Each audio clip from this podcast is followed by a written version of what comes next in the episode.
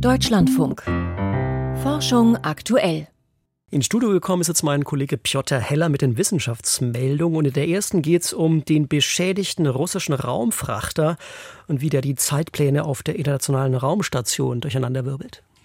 Der Progressfrachter dockte von der internationalen Raumstation ab und stürzte gestern zur Erde. Teile, die beim Wiedereintritt nicht verglüht waren, fielen laut der russischen Raumfahrtagentur Roskosmos in den Südpazifik. Das unbemannte Raumschiff hatte vor einer Woche ein Leck bekommen. Ursprünglich sollte es bereits einen Tag früher entsorgt werden. Doch die Untersuchung des Problems sorgte für eine Verspätung, wie russische Nachrichtenagenturen melden. Dadurch hat sich auch der Flug einer Soyuz-Kapsel zur ISS verspätet. Dieses Raumschiff soll unbemannt hochfliegen und dann drei Astronauten zur Erde bringen. Diese Crew ist derzeit auf der ISS gestrandet, weil die Soyuz-Raumkapsel, mit der sie zurückkehren sollte, im Dezember Leck geschlagen ist und Kühlflüssigkeit verloren hat. Eigentlich sollte die Ersatz-Soyuz bereits gestern gestartet sein. Wegen der Untersuchungen des Progress-Raumfrachters entschied Roskosmos nun, sie erst nächsten Freitag loszuschicken. Und wir bleiben noch kurz bei der Internationalen Raumstation. Die NASA will jetzt frühestens im April Astronauten mit dem neuen Starliner-Raumschiff dorthin schicken. Das teilte die US-Raumfahrtagentur gestern auf einer gemeinsamen Pressekonferenz mit Boeing mit. Das von dem Konzern entwickelte Raumschiff war letzten Mai erfolgreich geflogen, damals aber unbemannt. Der zunächst für Februar angeplante Flug mit einer Astronautin und einem Astronauten wurde nun auf April verschoben. Künftig soll das Raumschiff als Alternative zur Dragon-Raumkapsel von SpaceX dienen. Das Projekt hängt nach vielen Problemen dem Zeitplan hinterher. Erkenne dich selbst, das stand dereinst über dem Orakel von Delphi. Und scheinbar haben sich auch Geckos diese Mahnung zu Herzen genommen. Denn wie zwei Forscherinnen aus der Schweiz zeigen konnten, sind auch Geckos zur Selbsterkennung in der Lage.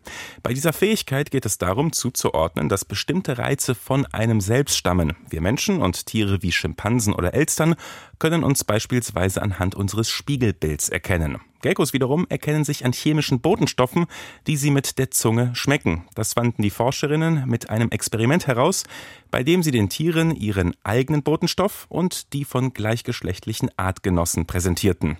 Auf eigenen Geschmack reagierten die Geckos anders als auf fremden, berichtet das Team im Magazin Animal Cognition. Dieses Ergebnis offenbare, dass Geckos sozial kommunizieren können. Forscher haben künstliche Sehnen aus einem Hydrogel geschaffen. Hydrogele sind Materialien, die Wasser binden können und aufgrund ihrer biologischen Verträglichkeit etwa zur Herstellung von Kontaktlinsen oder Implantaten dienen. Forschern aus China ist es nun erstmals gelungen, ein Hydrogel herzustellen, das ähnlich elastisch, fest und zäh ist wie biologische Sehnen.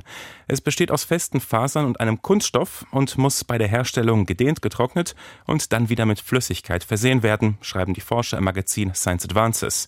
In Zukunft könnte man daraus etwa implantierbare Prothesen herstellen.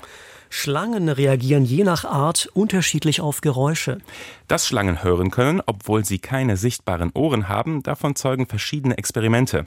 Ein Team aus Australien hat nun untersucht, wie Schlangen verschiedener Gattungen auf Geräusche reagieren. Nur eine untersuchte Gattung, nämlich die der Schwarzkopfpythons, bewegte sich auf die Geräuschquelle zu. Todesottern, Taipane und Braunschlangen hingegen suchten das Weite, berichten die Forscher im Magazin Plus One. Dieses Verhalten könnte damit zusammenhängen, dass die Pythons als besonders große Tiere mit wenigen natürlichen Feinden nicht so vorsichtig sein müssen wie die anderen untersuchten Gattungen, sagte einer der Forscher. Bei der Studie achteten die Wissenschaftler darauf, dass die Schlangen die Geräusche auch tatsächlich hörten und nicht nur auf Bodenschwingungen reagierten. Dazu maßen sie mit Beschleunigungssensoren, wie sehr die Geräusche den Boden zum Schwingen anregten. Vielen Dank für die Meldung. Piotr Heller war das.